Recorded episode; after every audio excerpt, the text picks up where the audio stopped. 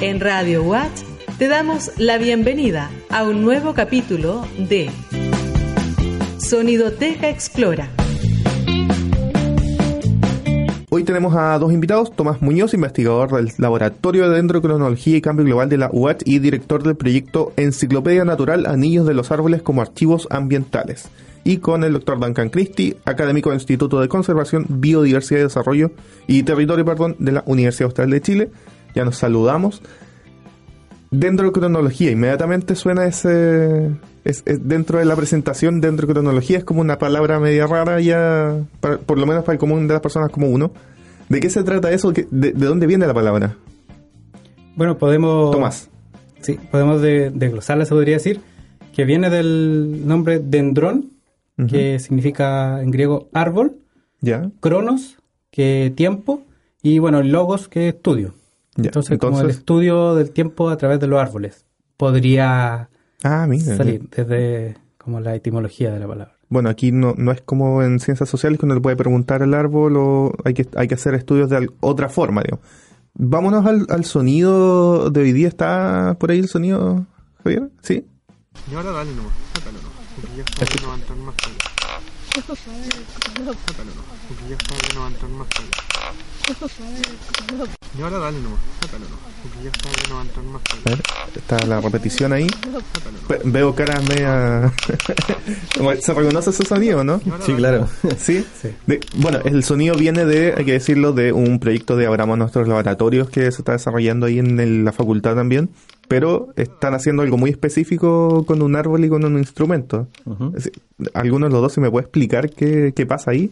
Sí, mira, bueno, como Tomás decía, el, tema de la dendrocronología es el estudio del tiempo, o más bien dicho, como nosotros lo, aplicamos, el estudio de la historia ambiental utilizando los, árboles, ¿ya? Y justamente ese sonido que, escuchábamos recién es el sonido que, emite el, el, instrumento que utilizamos para sacar las muestras de los árboles, ¿ya? Que son básicamente uno podría hacer una analogía de cuando sacan biopsias de las ballenas, por ejemplo. Esto es algo parecido, ¿ya? Tú le sacas con un, taladro, con una broca hueca, tú le sacas una, una pequeña biopsia o un, un tarugo de 5 milímetros de diámetro en que eh, eso tú lo capturas la madera hasta el centro del árbol y sacas este taruguito, ¿ya? Es, como, como el tarugo que uno compra, pero claro, se saca especialmente para esto. Exactamente. Entonces tú, al, lo que quieres con esto, ¿cierto? Es capturar toda la, la, la, historia de crecimiento que ha tenido el árbol, ¿cierto? Y que va formando estos anillos que lo va formando año a año y donde va integrando toda la, se podría decir, toda la historia ambiental que ha vivido ese árbol, ¿ya?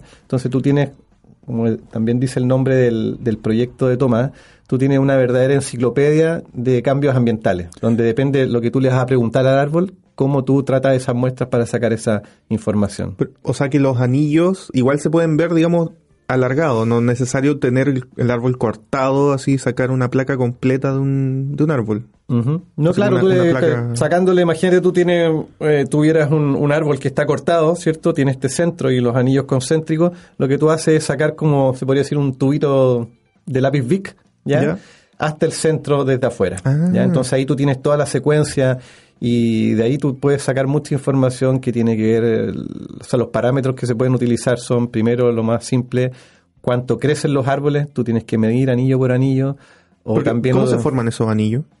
Esos anillos, no sé si tú quieres hablar de eso, Tomás. Bueno, sí. Eh, bueno, se forman o comienzan a formarse más o menos en esta época ya, en la primavera, más o menos. Estamos ahora en agosto para la gente que nos escucha en podcast. Claro, eh, podría ser que en septiembre, depende del lugar de Chile, yo creo, influye harto el, clima.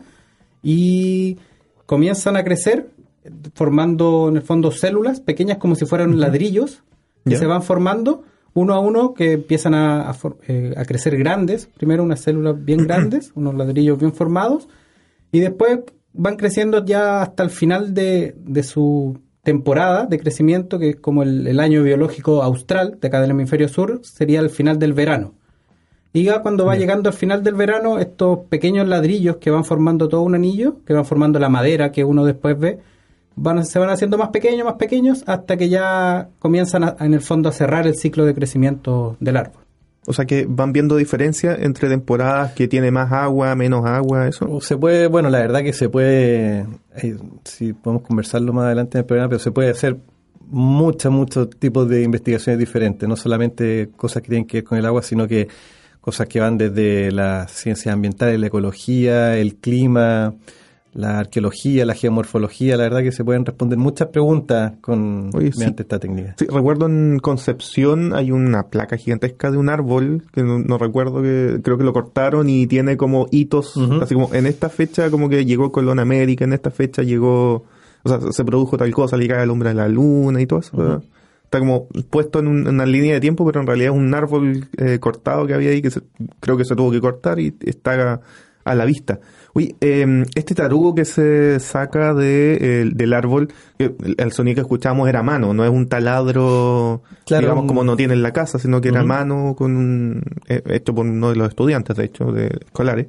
Eh, ¿Le hace daño al árbol? ¿Le provoca algo?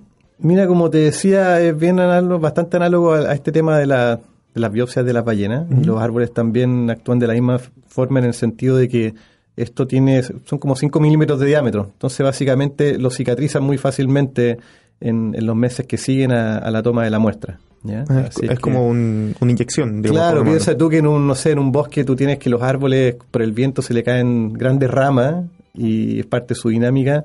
Esta toma de muestra es un, es un pinchazo, se podría decir. Así que la verdad que para el tamaño que, que tienen los árboles es algo que no, no tiene mayor No- no eh, repercusión. Claro. Eh, pero esa es la única técnica que se ocupa para estudiar dendrocronología. Sacando- ¿O hay, otra, hay otras técnicas, otras, no sé, algunos estudios que se pueden hacer de otras formas? No, siempre tú sacas una muestra, porque tienes que, básicamente, es como tu libro. Tú tienes Ya. que tener tu libro y hojear tu libro para, para responder tu pregunta. Ahora lo que sé, hay muchas técnicas o varias técnicas distintas para tratar las muestras, ¿ya? Una de esas, como te decíamos, era medir los anillos, otro es ver la anatomía de, de- la madera, otra es ver el contenido de los isótopos o también la química, ¿ya? Entonces hay varias técnicas distintas que de acuerdo a la pregunta que tú quieres responder se pueden aplicar. Estamos conversando con Tomás Muñoz, investigador del Laboratorio de Dendrocronología y Cambio Climático del UAT, director del proyecto Enciclopedia Natural, Anillos de los Árboles como Archivos Ambientales, y con el doctor Duncan Christie, académico del Instituto de Conservación, Biodiversidad y Territorio de la Universidad Austral de Chile, aquí en Sonioteca Explora. Em, cuando se estudian esto, eh, se puede hacer un paralelo a cómo se estudian los, por ejemplo, testigos de hielo. Exacto, es, muy, sí. es muy parecido, Es muy ahora que lo están sí. diciendo, así como se saca como un tubo, ah, en este caso mucho más chico, en el testigo de hielo es muy ancho, se tiene que hacer en la Antártica o en un glaciar. Es, es muy parecido, hay, hay otras muy parecido. ciencias, También, otras técnicas se ocupan bueno, en otros lados. de lagunas de también de laguna de sedimentos de laguna de corales eh, de minerales también que van formándose como anualmente Eh, en el fondo todas estas técnicas a uno lo, lo aproxima a lo que fue el pasado Claro. a una parte como fue el clima por ejemplo del pasado puede ser una opción como eh, estuvo compuesta la atmósfera también se sabe con los testigos de, de glaciares pero lo interesante, yo creo que el, gran potencial que tienen los árboles es que es una resolución anual. O sea, uno sabe año a año el cambio que ocurrió en el ambiente. En cambio, con los glaciares y con los sedimentos de lagunas o corales, por ejemplo, eh, la resolución ya pueden ser décadas o incluso siglos. Entonces, más como no tenemos, no, no es tan exacto como, como los árboles. Y bueno, eso lo, lo vemos en cada un anillo. Una persona que encuentra un tronco o la leña en la casa, ve los Ujú. lo puede ver los anillos. ¿Cómo se, se puede saber que es un año o no? O esa es una mancha, por ejemplo, que salió de la leña en, en la casa. ¿Se puede saber eso? Sí, bueno, el- el- nosotros para estar completamente seguros de, de que lo que vemos es un anillo de un año, eh, lo que se hace básicamente tomas muchas muestras, ¿ya? Eh, puedes tener cientos de muestras y luego las tienes que medir todas y empiezas a buscar eh, patrones comunes entre ellas, ¿ya? Y con esas comparaciones entre árboles tú ya puedes comprobar eh, con- con precisión absoluta si realmente el anillo que tú le diste el año, por decirte, el 1237, es realmente el 1237 y no el 36 o el 35, ¿ya? Entonces eso es, es básicamente mucho trabajo de laboratorio. Esta, esta disciplina tiene, se tiene que dedicar mucho tiempo de, de trabajo de laboratorio justamente para, como decía Tomás, llegar a la, a la resolución anual y tener la certeza de que toda la información que tú tienes realmente corresponde a ese año y no a uno antes o uno después, por ejemplo. Hay que tener mucho ojo entonces, muy, muy de, de, de aprendizaje con el Sí, tiempo. Sí.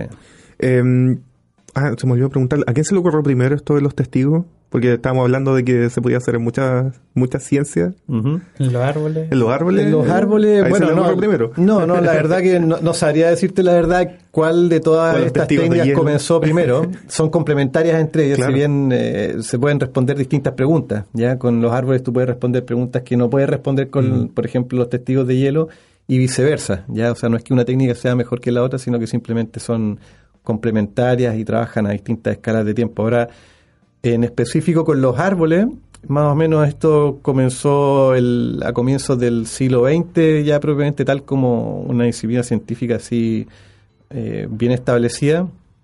Y eh, básicamente la, come- la comenzó un tipo que era un astrónomo y quería ver eh, huellas de la actividad solar en los árboles. ¿ya? Igual también se puede observar eso. también se puede observar, claro. ¿Y, y qué pasa con los incendios?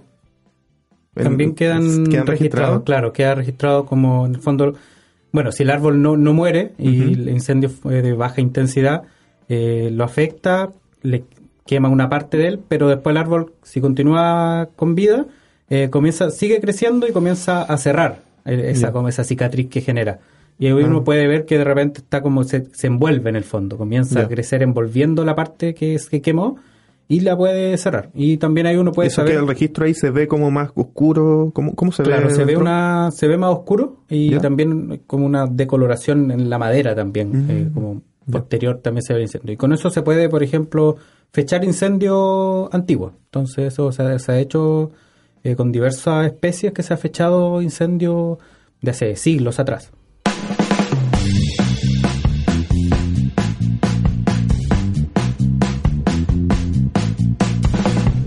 Esto fue Sonidoteca Explora, un programa del Par Explora de Conicet Los Ríos.